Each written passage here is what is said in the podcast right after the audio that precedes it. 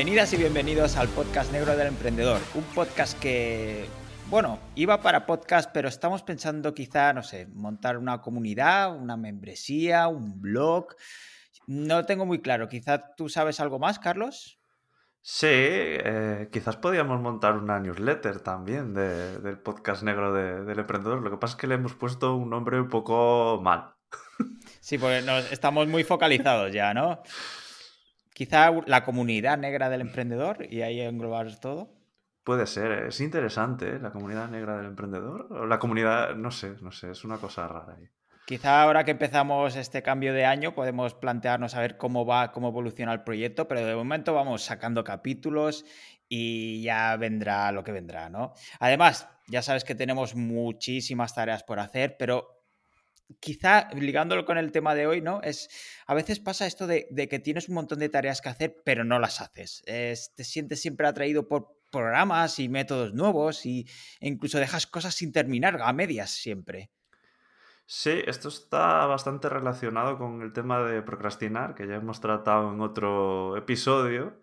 Pero eh, hoy estamos hablando de, otra cosa que podrías también estar sufriendo, que es el síndrome del objeto brillante, Shiny Object Syndrome, que, bueno, lo podéis ver con las siglas SOB eh, o SOS, básicamente, si, si está en inglés. Y si este es tu caso, pues tienes un problema grave, porque cada nuevo negocio que estás viendo en Internet, tendencia, estrategia de marketing, eh, la sigues. Eh, Dropkey quiero hacer eso, ¿sabes? Es un poco, es un poco la idea del síndrome del objeto brillante. Sí, sí, básicamente podríamos decir que es cuando persigues modelos de negocio que no tienen nada que ver con el tuyo simplemente porque te llaman la atención. Y es un error habitual que tiene que ver con la mentalidad y con el foco y puede literalmente destrozar tu negocio, porque es que lo que más necesitamos en estos casos es, es ese foco, porque sin ese foco se va a derrumbar todo por ejemplo, nuestro sector también se conoce como dominitis aguda. Por ejemplo, Carlos, ¿cuántos dominios tienes registrados y no has llegado a utilizar? Pues yo no tengo ninguno. ¿Tú, ah, ¿tú, tienes alguno de esos? Alguno tengo, alguno tengo, culpable, sí, sí. Pues yo de momento no, tengo todo, todo armado. Intento, intento que no me pase demasiado esto. Porque, ¿qué es exactamente el síndrome del objeto brillante? que lo hemos un poco ya encauzado, creo que alguno dirá, ostras, esto me está pasando, ¿no? Pero es un poco ese impulso que te lleva a sentirte atraído por los nuevos objetivos profesionales y te distrae de lo que debes hacer y te aleja normalmente de, del éxito, de tus objetivos, de tus propósitos. Es como, como esa estrella fugaz que se cruza y hace que pierdas de vista el, el camino porque esa novedad no, se puede dejar pasar. Has visto la estrella y hay que ir corriendo detrás. Entonces, al final lo que haces, básicamente, eh, pues o trabajas en una idea nueva o un proyecto nuevo, eh, o haces otro tipo de cosas también, o también se ve mucho cuando probamos nuevas herramientas, que esto pasa, pasa demasiado. Sí, pasa muchísimo y más en nuestro sector. Es curioso esa estrella fugaz que debería guiarnos el camino y a veces nos desvía. Y ya sabes lo que pasa, que si haces caso a esta llamada del universo te dedicarás a trabajar cosas que básicamente no dominas, que no te llenan, que también pasa, y en las que podrías no lograr resultados. Al final tienes que elegir o este triángulo de las Bermudas y los cantos de sirena o alcanzar tus metas profesionales a largo plazo. Sí, básicamente el fenómeno afecta muchísimo a nuestra productividad, por lo que tú has dicho, porque estamos haciendo cosas que no dominamos y tiene consecuencias graves, graves en, la empresa, en la organización o incluso en ti mismo, ¿no? Porque lleva esa fatiga y estrés del equipo, sobre todo si, si, estás en una organización, porque esas novedades constantes, estás todo el tiempo cambiando los objetivos, eh, vas a alterar muchísimo también el flujo de, trabajo, vas a generar muchísima confusión sobre lo que importa porque van a estar perdidísimos. Tú estás constantemente persiguiendo las novedades y ellos no, saben a, qué atenerse, ¿no? Entonces empiezas también a poner en riesgo sus objetivos y su progreso, porque todo esto hace que, los distraigas y al final no son tan productivos. También puede pasar que las fechas de entrega se empiecen a, posponer y haya que reprogramar. Esto también nos lleva a perder el tiempo. Y luego también puede haber, pues, por ejemplo, esa falta de, de rigor ¿no? a, la hora de, trabajar, porque normalmente lo que estás haciendo, pues como es algo siempre nuevo y tendencia y no algo en lo que estás especializado y focalizado, pues eh, sueles hacer trabajos de, menor calidad, con un poco de desarrollo menor. Y ya también así como, como daño colateral, también esa falta de, de concentración, ¿no? que es esa sensación de tener que estar haciendo malabares constantemente al trabajar en muchas cosas a la vez, generalmente que no dominas y tampoco eres capaz de, prestar la atención necesaria a ninguna de ellas. Yo creo que la moneda más habitual hoy en día es nuestra atención, ¿no? Todo el mundo lucha por nuestra atención, ya no es el tiempo, sino nuestro foco, dónde estamos centrados en ese momento. Y lo que decías, esa falta de rigor, de ese trabajo de, menor calidad, es básicamente porque no nos da tiempo a profundizar en nada. Eh, queremos ser ¿no? aprendices de todo, pero maestros de nada, y nos quedamos siempre en la superficie. Y ahí no se puede mm, conseguir resultados realmente significativos. Además, por ejemplo, te llevará a no acabar proyectos, a quemar dinero y perder tiempo con, e, con, esa gran falta de foco, ¿no? Como decías antes, Carlos, con el tema del equipo, pues estás quemando recursos que no llevan a nada, básicamente. Y hemos visto la problemática, pero ¿cuál es la raíz de este problema? Hay gente que asegura que está en el rechazo de la responsabilidad propia. No sé si lo podemos explicar un poco mejor, Carlos. Sí, podría ser como que tienes un problema eh, y a lo mejor, pues yo que sé, tu empresa no está consiguiendo los resultados que, esperas. Y esto, pues hay dos formas de, verlo. Una es mirar hacia afuera y ver excusas del tipo, eh, el método que he cogido es una mierda, el método que estamos usando es malo, el mercado no está en un buen momento, no están preparados para, nuestro producto. Básicamente lo que hacemos también a nivel personal, ¿no? O, que hacemos mucho cuando estamos empezando a, reaccionar con todo esto es culpa de los demás, eh, hacerse la víctima, nunca es culpa mía. Exacto. En contraposición tenemos la otra alternativa a afrontar este problema, que es asumir esa responsabilidad, identificar el problema de por qué no eres capaz de ejecutar las tareas del plan que tienes con la calidad suficiente. Quizá, no sé, tienes que formarte más para ganar competencias o habilidades y dedicarle el tiempo suficiente para ello. O quizá tienes que invertir más para contratar a gente que ya tenga esas habilidades. Al final, a tus clientes no les importa quién haga el trabajo. Ellos solo buscan a alguien que les solucione sus problemas. Y aquí también estaba pensando que podría tener relación con la personalidad, porque por ejemplo en psicología, la búsqueda de la novedad, que, es ese, em, novelty seeking en inglés, ¿no? E, e, NS, es un rasgo asociado con la actividad exploratoria. Es, se conoce tal, cual, búsqueda de la novedad, y es una mm, como una respuesta a esa estimulación novedosa, a esa impulsividad al decidir, a la extravagancia hacia el logro de recompensas, incluso la pérdida rápida del temperamento y evitar la frustración. Son esos rasgos que podemos identificar y digo, bueno, pues tenemos ciertas tendencias a caer siempre en esto y nos puede ser más proclives a dejarnos llevar por ese SOS o ese SOP, como decíamos antes. Y ahora que hemos planteado un poco cuál es la problemática, los riesgos que nos pueden llevar, las consecuencias también, vamos a intentar aportar un poco soluciones desde nuestra barra del bar, que, pero también que hemos hecho nuestros deberes, hemos intentado investigar un poco y dar esas pistas que nos pueden ayudar. Ya sabes que a nosotros nos gusta llorar un poco, pero también aportar un poco nuestro granito de arena. Carlos, ¿cómo podemos superar el síndrome del objeto brillante? Bueno, pues aquí voy a animar a la gente a que saque la libreta y empiece a tomar notas, porque vamos a tomar un poco este camino más conservador, más clásico, que viene un poco más, más más de, atrás que, nos hace un poco olvidar los negocios online e irnos un poco a los negocios físicos, que es básicamente centrarte en un solo modelo de negocio. Podría ser una idea buena, podría no funcionar para, todos, pero bueno, el camino eh, este es muy fácil, ¿no? Pues es elegir solo un modelo de negocio que, que ya te esté funcionando o un poco el que quieras tomar no cambiarlo, sobre todo si te funciona, porque al final eh, cada nuevo nicho de negocio que abres es, un reto enorme. Entonces nos centramos en ese modelo de negocio, en ese nicho que hemos cogido, a poder ser que nos guste un poco lo que hacemos, porque si no va a ser complicado hacer, ¿sabes? Cumplir ese deber constantemente si no nos gusta nada. Y luego no confundir, no, no iterar con, el SOP, ¿no? Aunque hay, pues eso, es que hay una línea muy difusa entre lo que es, pues, eh, explorar un nuevo nicho porque tiene sentido o explorarlo porque es solo una, tendencia. La gente, sobre todo en el, mundo digital, va saltando de proyecto en proyecto, de curso en curso, de, mentor en mentor y esto, pues, ni es sano eh, ni es una decisión inteligente. Es evidente que aquí hay muchos matices y luego comentaré más en profundidad ¿no? esas eh, líneas difusas, porque a veces sí que salen oportunidades que pueden ser interesantes perseguir.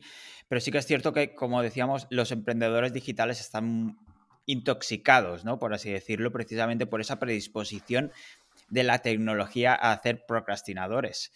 Eh, un poco procrastinadores en serie directamente. Y si hablas con gente de negocios offline, sobre todo, verás que llevan toda la vida en el mismo sector y lo único que hacen es mejorar y convertirse en referentes de ese sector o trabajar mejor de lo que hacían antaño. Es esa mejora constante que te lleva a la profundidad de estar en un sector año tras año y seguir aprendiendo en esa, no salirse del camino, básicamente. Entienden mucho mejor a los clientes, mejoran su profesionalidad y aumentan además la base de clientes año a año. Además, valoran mucho más el largo plazo y ejercen su actividad de forma tranquila crean nuevas ramas y refuerzan aquellas en las que ya están presentes. No se dejan llevar por otras novedades totalmente fuera de su sector, sino que se va ampliando, porque el, el tema no es mantenerse, estancarse, sino ir creciendo, pero dentro de la misma línea, dentro de ese plan. Y si tienen dinero, por ejemplo, invierten en su negocio también, contratan o crean nuevos productos o servicios, o personal, nuevo personal, pero siempre todo con un mismo fin, siempre con esa meta. Sí, y hay que tener claro que esto no va a funcionar para todos porque ya nos conocemos, pero bueno, creo que has dado ahí una buena base de, cómo hacerlo, ¿no? O de cómo al menos pues ir consolidando los negocios porque el problema está en, diversificar o un poco en saber si por cómo eres eh, te va a ser posible centrarte en un modelo de negocio solamente y aquí es donde aparece esta línea difusa, ¿no? Que es muy complicado de definir porque está claro que esto no, no es para todo, no es para todos, vamos, pero sí que, bueno, pues de alguna manera todos podemos aplicarlo aunque nos guste probar diferentes, diferentes ramas. Y sin traer eso, pues la respuesta exacta a estos perfiles más multidisciplinares o, que quieren diversificar sin caer en, en, en el SOP, creo que David nos va a dar algún consejo más que, podría servir, así sí, más sólido, vamos. Exacto, y es algo que yo vivo en primera persona, si que luego comentamos un poco de nuestra experiencia, porque yo tiendo mucho a hacer estas cosas, pero básicamente podríamos decir, acaba las cosas que empiezas antes de pasar a, página, digamos, ¿no? Asienta proyectos antes de lanzar otros. Mm, si estás en medio de algo, pues quizás es conveniente acabar ese algo antes de ir a por otra cosa.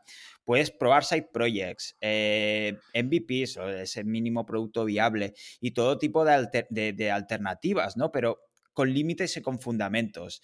Eh, por ejemplo, puedes eh, reservar un 10-15% de, tu tiempo a trabajar este tipo de cosas, a, trabajar este tipo de proyectos alternativos y no dejar de lado ese es el core de tu negocio, básicamente. Y lo mismo para probar herramientas. No te lances a probar todo cuando se, que, todo que, se te cruce, ¿no? Porque a lo mejor es que no tiene sentido. Y limítate en ese, en ese por ahí, digamos. Sí, y aquí eh, voy a lanzarte una pregunta eh, para que nos cuentes un poquito más. ¿Tú cómo haces para trabajar en tantos proyectos sin caer en eso o caes a menudo en este síndrome del objeto brillante? Bueno, últimamente yo creo eh, que, no caigo tanto por falta de tiempo, básicamente. Pero sí que es cierto que, como decíamos antes, yo ya he asumido que tengo una personalidad muy así. A mí me gusta mucho ir saltando de una cosa u otra. Si no, es que me aburro, no soy productivo. O sea, prefiero em, tener varios frentes abiertos. Me gusta estar mucho. No, no caer en el multitasking, porque no, porque es, es un varios proyectos, varios frentes abiertos, pero de manera organizada. Pero a la vez, como me conozco y sé que puedo caer muy fácilmente en este síndrome de objeto brillante o, distraerme muy fácilmente y demás, tengo que limitarme, tengo que acotarme en este sentido. Pues, eh, por ejemplo, antes de lanzarme a otra cosa, la dejo reposar. Eh, lo consulto con otras personas, eh, lo valoro, me dejo tiempo básicamente y además me limito muy bien de decir, vale, pues tengo que hacer, está muy bien, puedes jugar con esto, puedes explorar esto, pero antes tienes que hacer tus deberes. No sé si a ti te pasa lo mismo, Carlos. A ver, yo a nivel de, proyecto lo tengo bastante controlado, pero por ejemplo a nivel de probar herramientas y, cosillas así raras, pues ahí a veces la línea es un poco más, difusa y, y empiezo a probar cosas que a lo mejor no debería probar o uso tres herramientas para la misma cosa. Pero a nivel de proyecto sí que intento, pues eso, eh, yo qué sé, yo es que veo que, pues eso, que he acumulado tres dominios que he comprado y no he montado nada, entonces digo, ostras, esto hay que montarlo. O a ver si realmente pues he comprado algo y no, no tiene sentido. Lo que pasa es que, bueno, yo ya no tiendo demasiado a ir, a ir acumulando dominios, entonces pues por ahí ya me controlo bastante con los proyectos. Lo que sí hago es un poco lo que tú dices, anotar las ideas y dejarlas ahí, ¿no? Si la idea me ronda mucho en la cabeza, pues a lo mejor es que sí que vale la pena ejecutarla y, probarla. A mí también me gusta un poco eh, valorar otras opiniones, porque ah, me pasa a veces, yo creo que a mucha gente también, ¿no? Que un poco te enamoras de, de tus ideas también. Entonces, prefiero contrastarlo por decir, esto es un, está bien, puede merecer la pena, o es una chorrada que me ha montado la película en mi cabeza, ¿no? Y es sacarlo un poco precisamente de, tu idea, de tu cabeza, de, darle otro contexto y compararlo con otra persona y que me diga, David, céntrate en lo tuyo y déjate de tonterías, básicamente. Y no piensas que te van a robar la idea, como piensan todos, ¡Oh, se me ha ocurrido un hecho buenísimo.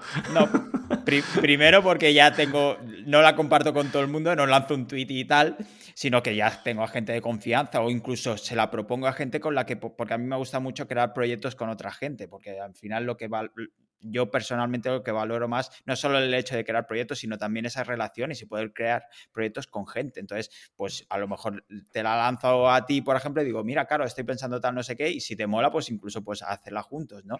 Y por otro lado, la eterna discusión del tema de qué vale más, una idea o la ejecución. Y en este caso yo creo que ideas es que nos sobran a todos y lo importante luego es la ejecución. Yo puedo decir a alguien que tal una idea no sé qué y ya veremos si la hace. Como siempre es el tema de tú puedes presentar, en este caso a un cliente, por ejemplo, una solución, luego hasta que la haga él.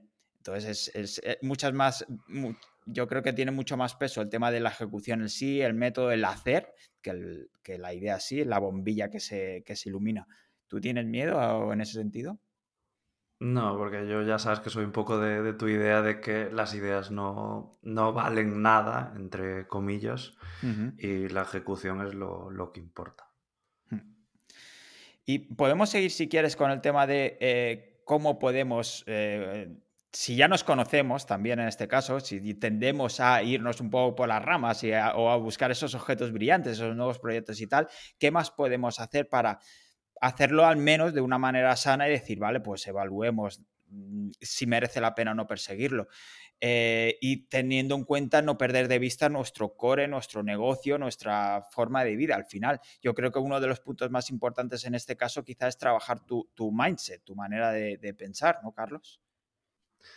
Sí, esto que dices de, trabajar en mindset, eh, mola mucho la palabra, por si la hay que traducir, pues básicamente la mentalidad, lo que nuestras instrucciones ahí arriba, ¿no? Que es que hay que empezar a pensar que los negocios no son una lotería. Eh, deja de buscar el premio. Eh, ahora, pues, deja de buscar el premio y empieza a pensar que esto es algo más sólido y que tiene una, una ciencia detrás. No creas que haciendo una pequeña inversión va a llegar un golpe de suerte que te cambie la vida porque realmente pues, está muy relacionado todo esto porque vas persiguiendo ese golpe de suerte y no, no funciona así. Sí, eso de no involucrarse, no esforzarse, no preocuparse por los demás, ¿no? Eh, crees que en estas apuestas estarás rico de la noche a la mañana, pero en realidad no tienes un propósito, no hay mentalidad de, empresarios o de, éxito, básicamente, ¿no? Eh, ya seas como eso, como empresario, como autónomo, como lo que seas. Sí, y aquí en este apartado me he recordado mucho del libro de, Mindset, la actitud del éxito de Carol Dweck, no sé cómo se diría, Dweck, Lo dejaremos escrito. sí, lo dejaremos escrito. Pues se habla de estos dos tipos de mentalidad. Yo lo comentaba incluso en mi newsletter hace, hace tiempo, creo que algún día volverá la, la newsletter esa, que es como que existe la mentalidad fija, que es esa mentalidad que cree que la inteligencia es algo innato y que no cambia, y la mentalidad de crecimiento, que cree que las habilidades, pues, mejoran con el tiempo y, el trabajo. Si te fijas, todo esto está relacionado como, con lo que hemos hablado, ¿no? Pues que es, la mentalidad fija evita la responsabilidad y piensa de una forma mediocre porque eso ya está condenado a ser así, ya, ya viene de serie. Y la segunda, pues eh, esa mentalidad de crecimiento sabe que el talento necesita ser trabajado y que hay que potenciarlo para, alcanzar eh, esta, esta excelencia, ¿no? De, por ejemplo, pues en los negocios o, o, en la vida. Entonces, esa mentalidad de crecimiento ya nos puede también dar las bases para poder empezar a, crear, pues, eh, no me gusta nada decir éxito, pero eso, negocios de éxito, hmm. con éxito, o por lo menos que prosperen o, que tengan un, sentido, ¿no? Sí, sí. Aquí no estamos hablando de forrarnos y ser aquí los Elon más y demás, simplemente es estar satisfecho con tu vida y tener una, la vida que tú quieres, básicamente, que ese es el éxito para cada uno, ¿no?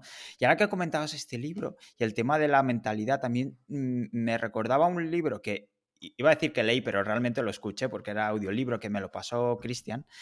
Y, era la, buena suerte de Alex Rovira y Fernando Trias de Bes. Y en este caso hay una diferencia entre la suerte y la buena suerte. La suerte es aquella que, bueno, pues que, te viene un poco por azar, bueno, al final la suerte azar no es eso, pero que no, te esperas, ¿no? Y la buena suerte es esa que buscas, que, esperas y que trabajas para encontrarla, porque trabajas las circunstancias y te expones y, lo intentas y sigues ahí, ¿no? Y este libro que, está muy guay, que es La buena suerte, claves para la prosperidad, que, es muy cortito además, va un poco por ahí, ¿no? La diferencia es eso, entre simplemente la suerte, el comprar un, un boleto de lotería y tal, y el hecho de la buena suerte, el hecho de vas a un evento y porque vas a un evento hablas con gente, te expones y consigues esos clientes que te llevará a ese éxito, entre comillas, ¿no? Pero eso crecer, de, hacer cosas, hacer cosas y hacer precisamente cosas para que te pasen cosas. Sí, la frase está, ¿no? De que la suerte te pille trabajando, ah, básicamente. Exacto, exacto, iría por ahí. Sí, y aquí, pues eso, un poco en esta retórica de, seguir dando consejos o, cosas que nos pueden ayudar, eh, ¿cómo huimos de las distracciones? Eh, está bien decirlo, huye de las distracciones, pero ¿cómo coño se hace?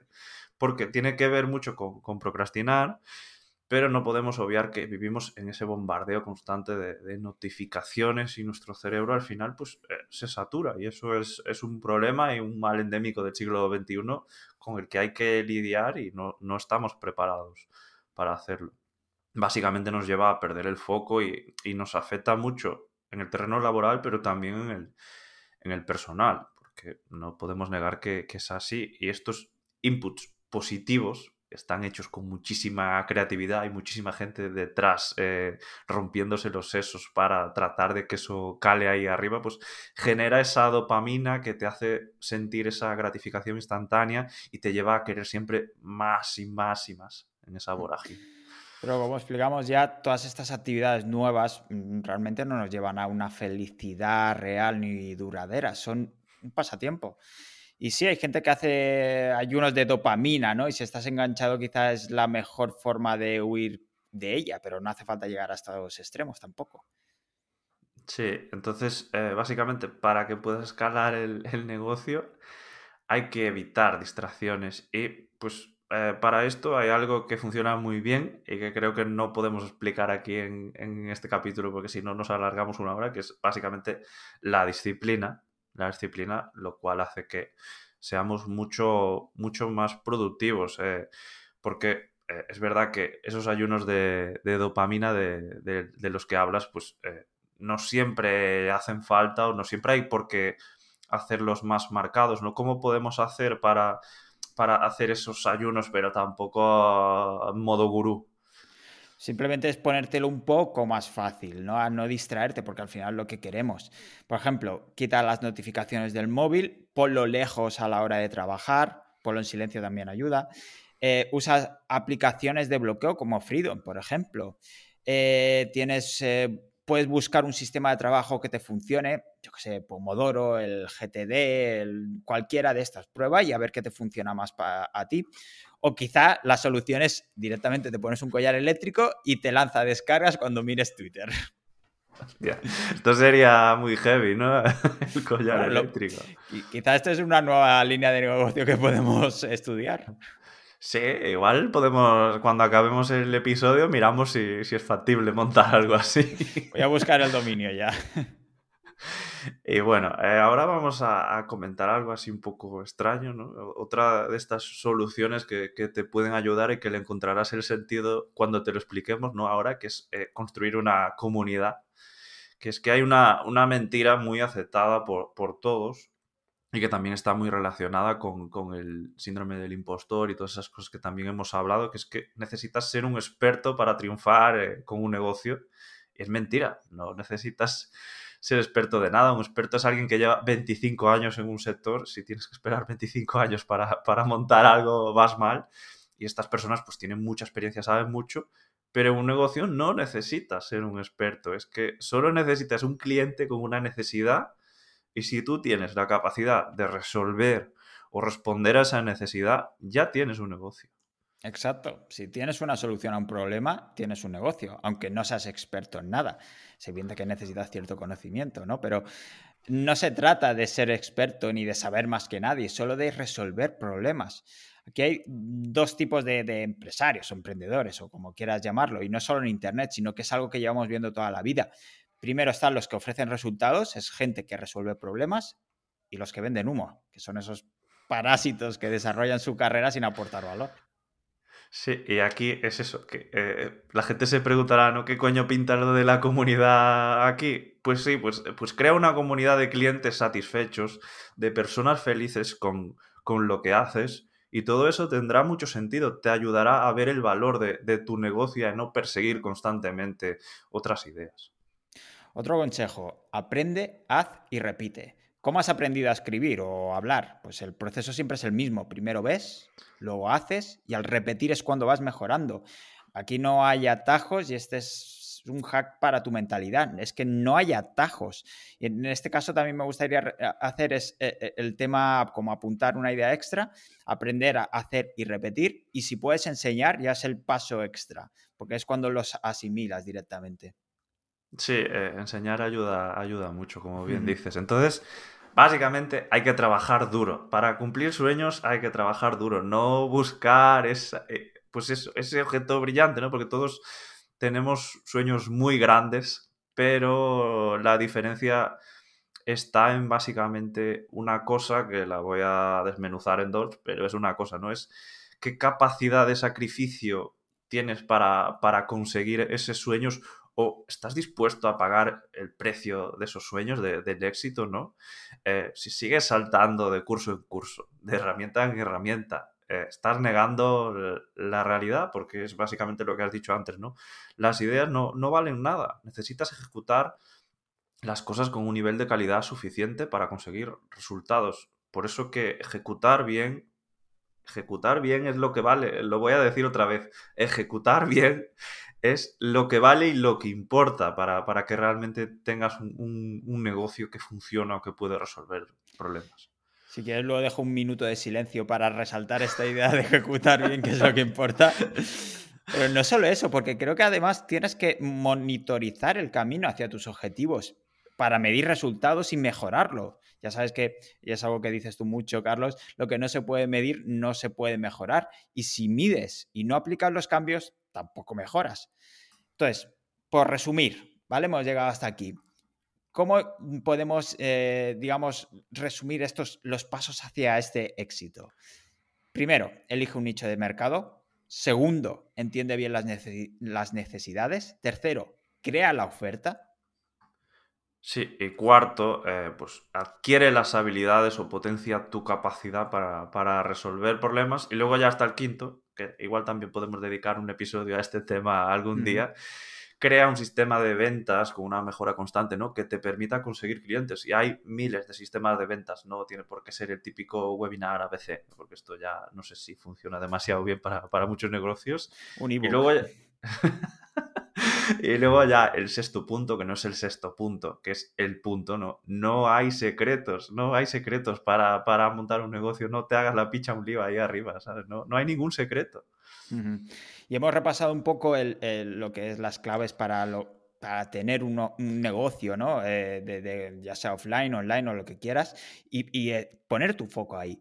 Pero por dar unos consejos eh, prácticos para esos pequeños, esas pequeñas distracciones, el, yo qué sé, las eh, nuevas herramientas o un nuevo libro, un nuevo método, una nueva dieta incluso, ¿no? Dejar de buscar ese objeto brillante que nos distrae tanto. Entonces, vamos a dar unos consejos extra para evitarlo, para evitar estos objetos brillantes en concreto, ¿vale? Empiezo. Lo primero sería definir objetivos y limitar prioridades. Si todo es prioritario, nada es relevante. Por otro lado, piensa antes de lanzarte, busca el porqué o ese propósito. Es evaluar el valor real que puede aportar ese nuevo objeto brillante a tus objetivos y planes iniciales. Al final la pregunta es, ¿esto es una moda o realmente me puede aportar algo? Sí, en ese sentido también puede ayudarnos, por ejemplo, eh, ¿tú crees que esa nueva idea que acabas de tener tiene potencial? Eh, pues haz una prueba piloto, evalúa los resultados para ver si realmente merece la pena y entiende que nuevo no siempre significa mejor, porque hay muchas cosas nuevas que no vienen a mejorar nada, simplemente pues son ideas de negocio diferentes que a lo mejor pues para ti no aplican, porque si estás usando una herramienta que te funciona, ¿por qué vas a usar la nueva? Si tienes todas, realmente todas tus necesidades cubiertas, la nueva no tiene por qué, por qué aportarte nada, ¿no? Y entonces, ahí también otro consejo que puede ayudarnos es evaluar los riesgos e inversión que, supone todo, todo esto, ¿no? Pues antes de ir a, por ello, a, por esa cosa nueva que, has perseguido, empieza a valorar los costes del cambio y hazte preguntas tan simples como eh, ¿vas a dejar de hacer cosas por, probar esa, esa, nueva idea? ¿Vas a perder el foco? te aporta algo o puedes aportar algo con ese proyecto que, te acabas de imaginar. Si son herramientas, ¿no? Como decía, eh, ¿las necesitas realmente?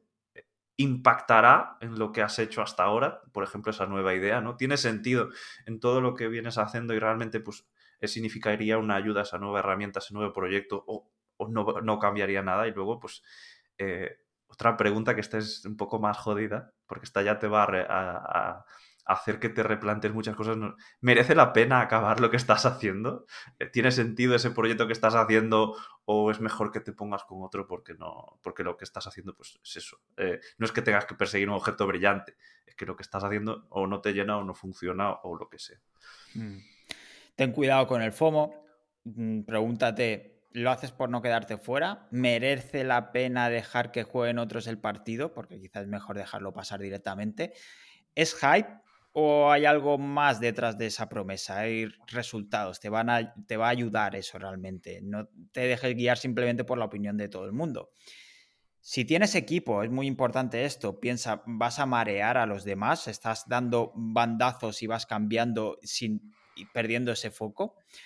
Además, aquí es importante un poco lo que comentábamos antes de, comentarlo, de, pedir opiniones. Para eso necesitas un ambiente donde puedas recibir feedback real para comparar esas ideas. Por ser el jefe, no tiene por qué seguirte todo el mundo. Y aquí puedes entrar en esta dinámica un poco peligrosa porque no recibirás un feedback honesto en este caso.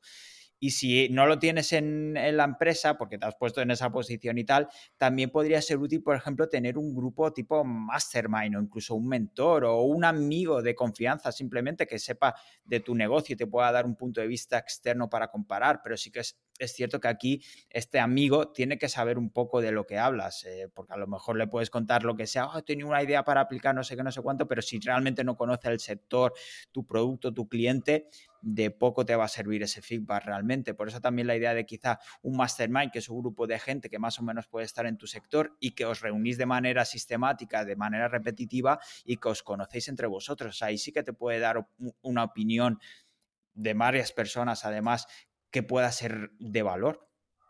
Sí, no se lo cuentes a tu cuñado o a este amigo cojonero porque ese no te va a ayudar. Cuéntaselo a un amigo que tenga conocimiento ¿no? de, de, tu negocio, por lo menos de, negocios o de ideas parecidas a lo que le vas a, comentar. Y aquí pues también nos puede ayudar para dejar de perseguir e, ese objeto brillante, pues valorar los objetivos a largo plazo y, no, y tus propios valores. Es decir, eh, o también lo podemos, si lo aplicamos a un proyecto, ¿no? Pues ese, ese roadmap del, proyecto o de tu vida, porque todo, todo es importante aquí, no solo el proyecto, sino también tu vida, sobre todo si eres un solo entrepreneur, aquí eh, tu vida va muy ligada a tus proyectos, ¿no? Es, eh, te acerca a donde quieres estar, esa nueva idea, te lleva por el camino que, quieres seguir o toca alguna línea roja, porque muchas veces pues, nos llevan a hacer concesiones que, igual no, no queremos hacerlas. Y aquí voy también a reflotar otra idea que, que, has dicho tú antes, ¿no? Que es reposar las ideas. Eh, no tienes por qué ser el primero en todo, medítalo con la almohada, eh, date una, una, cabezadilla y deja ahí, anótalo, por, si las moscas, porque luego se nos olvida, pero repósalo bien.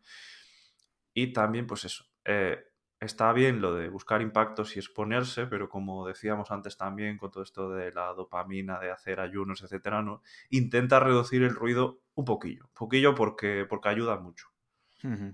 Por resumir todo esto, yo creo que podríamos decir que simplemente es crear un proceso claro de evaluación, teniendo en cuenta básicamente todo lo que hemos comentado ahora.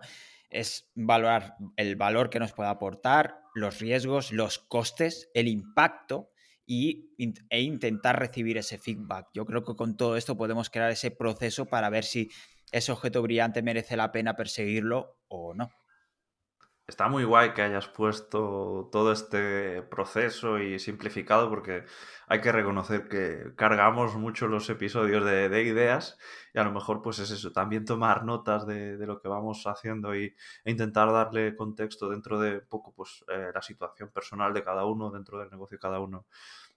Es guay. Y ahora vamos a hablar un, un poquillo, como siempre, desde la barra del bar a dar opiniones, ¿no?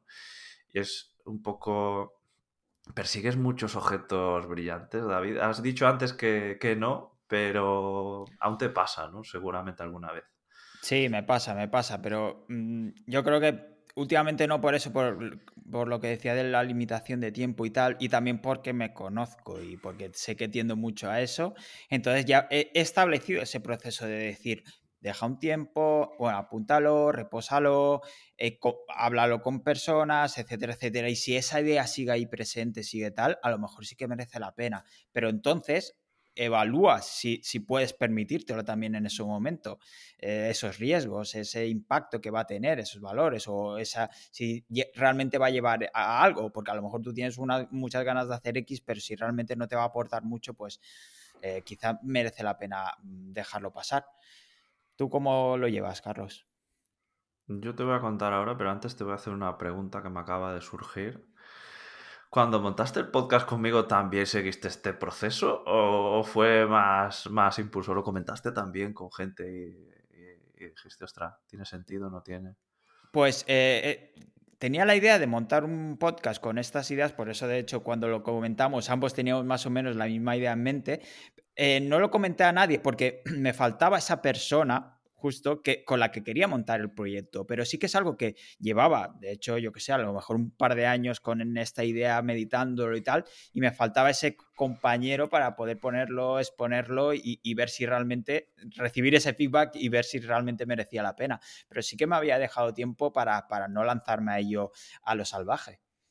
¿Y tú? Bueno, eh, pues está bien. Yo, bueno, fue más corazonada, pero también me pasaba un poco como a ti. Llevaba tiempo con una idea y ese run run y es como que la pieza encajó, ¿no? Ostras, pues aquí está un mm. poco la idea de montarlo, pero no era una idea que se me acababa de ocurrir, era algo que llevaba meses ahí y que, y que adquirió sentido. Y entonces, bueno, yo sí que eh, a mí me pasa, yo tengo que reconocer que persigo bastantes objetos brillantes, lo que pasa es que soy bastante disciplinado y sé identificar, sobre todo como tú dices, ¿no? Pues cuando estoy más liado, sé no dejarme llevar tanto por todas estas nuevas modas y atenerme a lo que tengo que hacer, pero cuando, lo que digo siempre, ¿no? De cuando tengo mucho tiempo libre, ¿no? Eso de funcionar como un gas, eso expandirse, pues en esa expansión del día donde tienes horas libres que a lo mejor podría dedicar a otra cosa, pues igual las dedico a explorar nuevas cosillas o, o cosas que, que no tengo que hacer.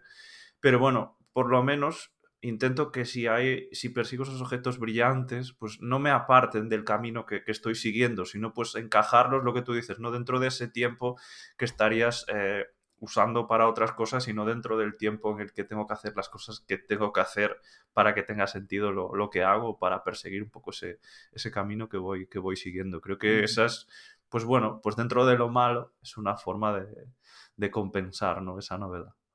Y ahora me ha venido algo cuando me has hecho esta pregunta también, que muchas veces me pasa eh, que mm, es cierto que tengo eso, muchas ideas y tal, y las dejo un poco en la recámara, las dejo a reposar.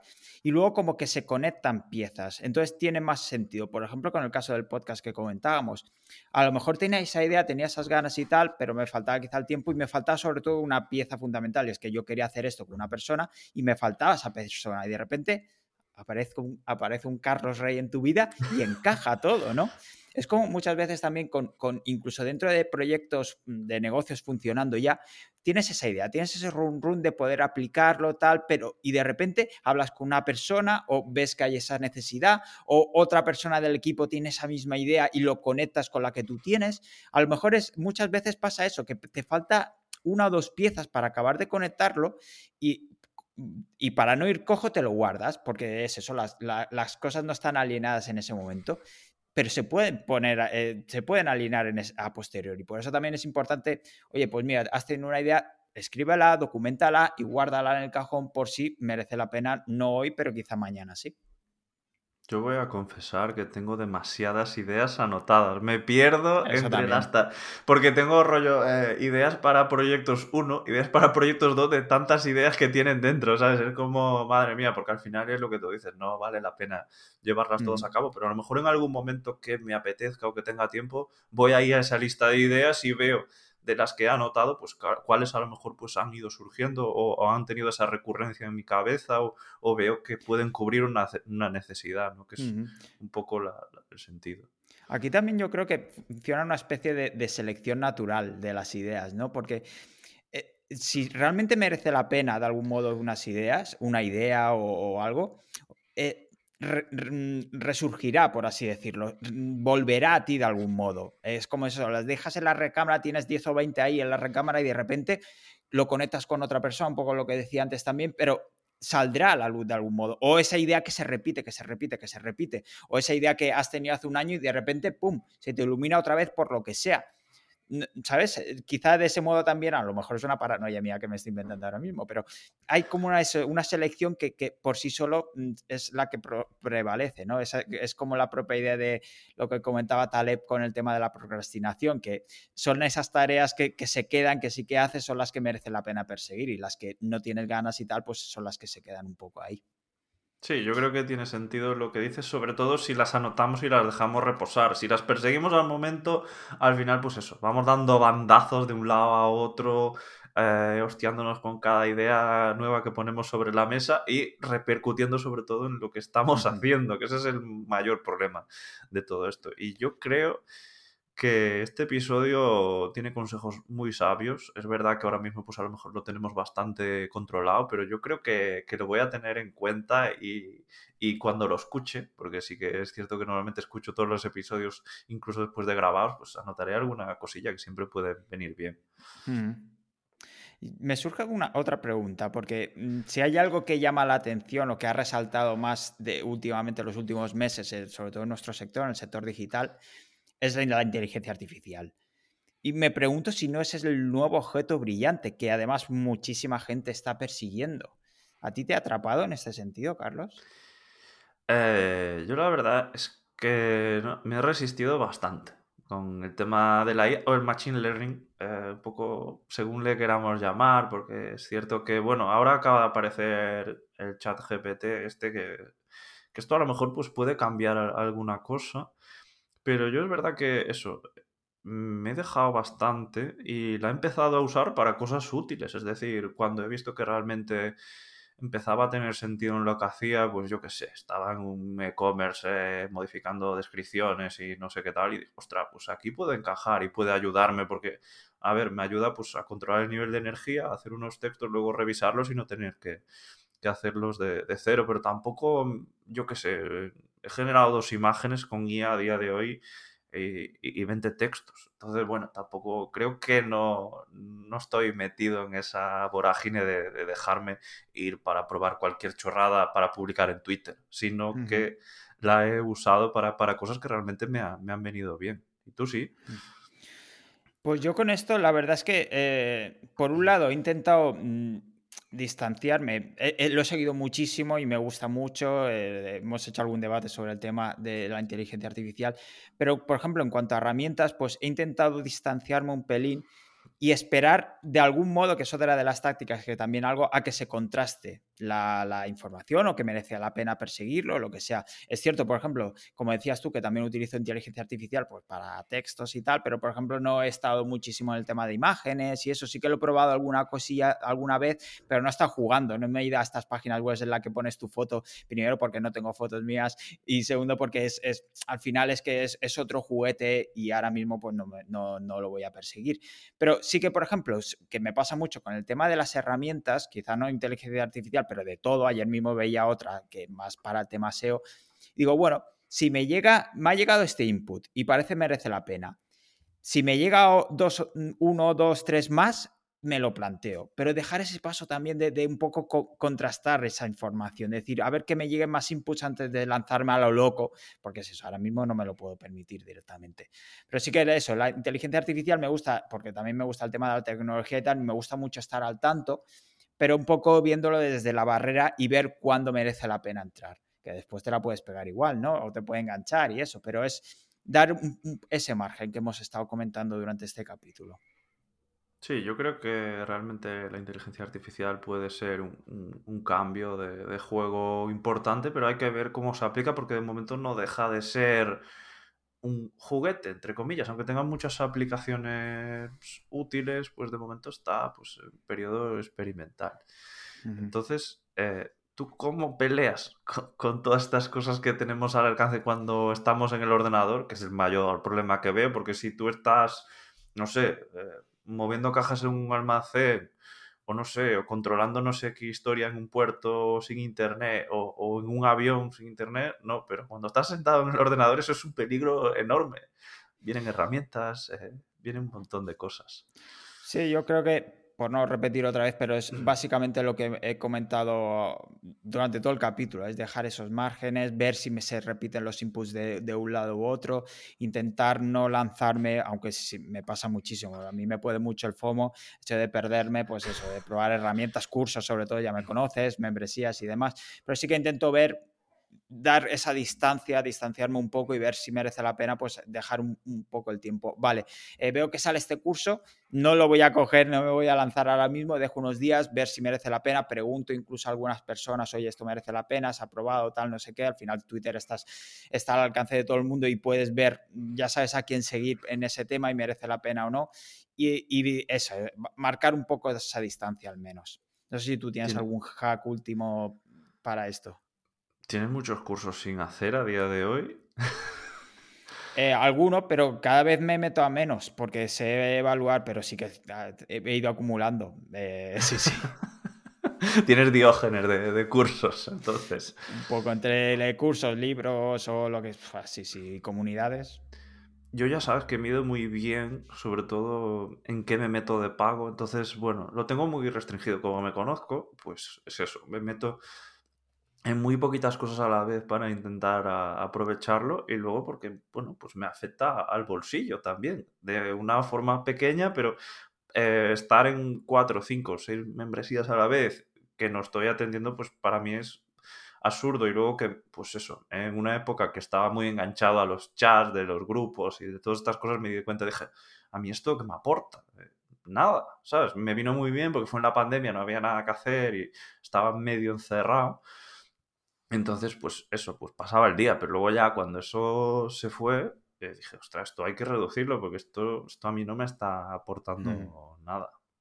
Un apunte que quería hacer antes de acabar eh, es que el objeto brillante no siempre es malo. Como siempre, en esto hay muchos matices y es que puedes llegar a dejar escapar oportunidades por no probar nuevos caminos. Pero eso sí, debes analizar cada caso, pensar antes de ir a por ello y brillan mucho, así que ten cuidado con estos shiny objects y, diferenciarlo entre estos objetos brillantes, estas distracciones y las oportunidades reales, pero que las hay. Establece un proceso claro y síguelo en este caso, ¿no? Pero que a lo mejor pues sí que merece la pena perseguirlos. Sí, yo creo que aquí, pues esto que dices es verdad, porque hay, hay veces que hay que explorar nuevos caminos, porque a lo mejor aparece, aparece una herramienta o una idea que realmente te funciona y ni siquiera te, te lo planteabas, pero como, como también has dicho, pues hay que limitarlo, hay que acotarlo y sobre todo, pues, eh, no sé, reducirlo a una prueba, ¿no? ¿no? No decir voy a poner todos los huevos aquí en este plato, no, voy a, ¿sabes?, establecer como un protocolo para hacer esas pruebas y ver si si tienen sentido o incluso para ejecutar esos proyectos, ¿no? Pues decir, pues mira, pues esto eh, lo voy a acotar pues a un 10% del tiempo que tengo para ver si funciona y le voy a dar pues X meses de, margen o lo que sea, dependiendo del tipo de, de idea o, o de proyecto, ¿no? Y yo creo que eso es lo que te ayuda, pues, eso, a seguir esos objetos brillantes con un sentido, porque es lo que dices tú, brillan muchísimo y hay cosas que, son realmente atrayentes y que a veces también te pueden ayudar, pero que no las sabes aprovechar, que esa es otra. Eh, hay que, que, tener en cuenta que a lo mejor, por ejemplo, un recurso como la inteligencia artificial, que es guay y tiene cosas que realmente te pueden ayudar, hay que plantearse que no es llegar ahí y ya está, sino que eso tiene pues unos pasos previos para que eso realmente te funcione o, tenga sentido en, lo que haces. Hmm. ¿Y tú crees que los emprendedores sufren mucho más todo este tema del síndrome del objeto brillante, sobre todo en el ámbito profesional? Pues yo creo que sí, porque mm, primero por, o sea, de algún modo también marcamos nuestro propio tiempo, entonces si queremos tener esa libertad a veces, pues mm, tendemos a eso, ¿no?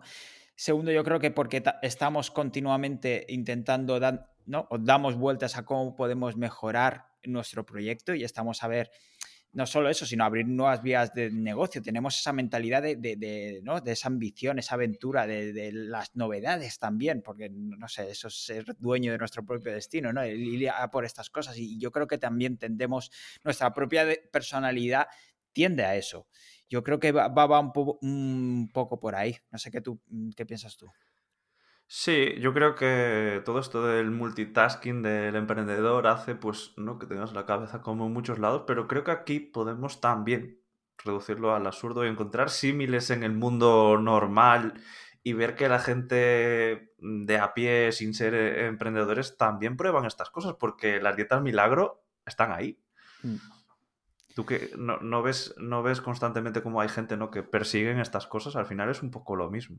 Sí, yo creo que en general, por ejemplo, el tema de emprendedores o tal, pues como al final todo el mundo está expuesto a estos inputs, ¿no? En el caso de emprendedores, por ejemplo, pues estarás por Twitter o por LinkedIn y verás novedades, irás a eventos, conocerás a gente, gente verás nuevos métodos, nuevas herramientas. Pues si a alguien le interesa mucho, eh, está centrado en perder peso o, o hacer deporte, tal, pues siempre habrá un nuevo tipo de entrenamiento, una nueva dieta milagro, o si le gusta mucho la lectura, pues siempre habrá, ¿no? Hay eh, libros nuevos, básicamente, o el tema de las películas. Cada uno, si está muy metido en un tema, seguirá explorando y encontrar esos nuevos inputs de información y esos, nuevos objetos brillantes en cada una de las temáticas, básicamente.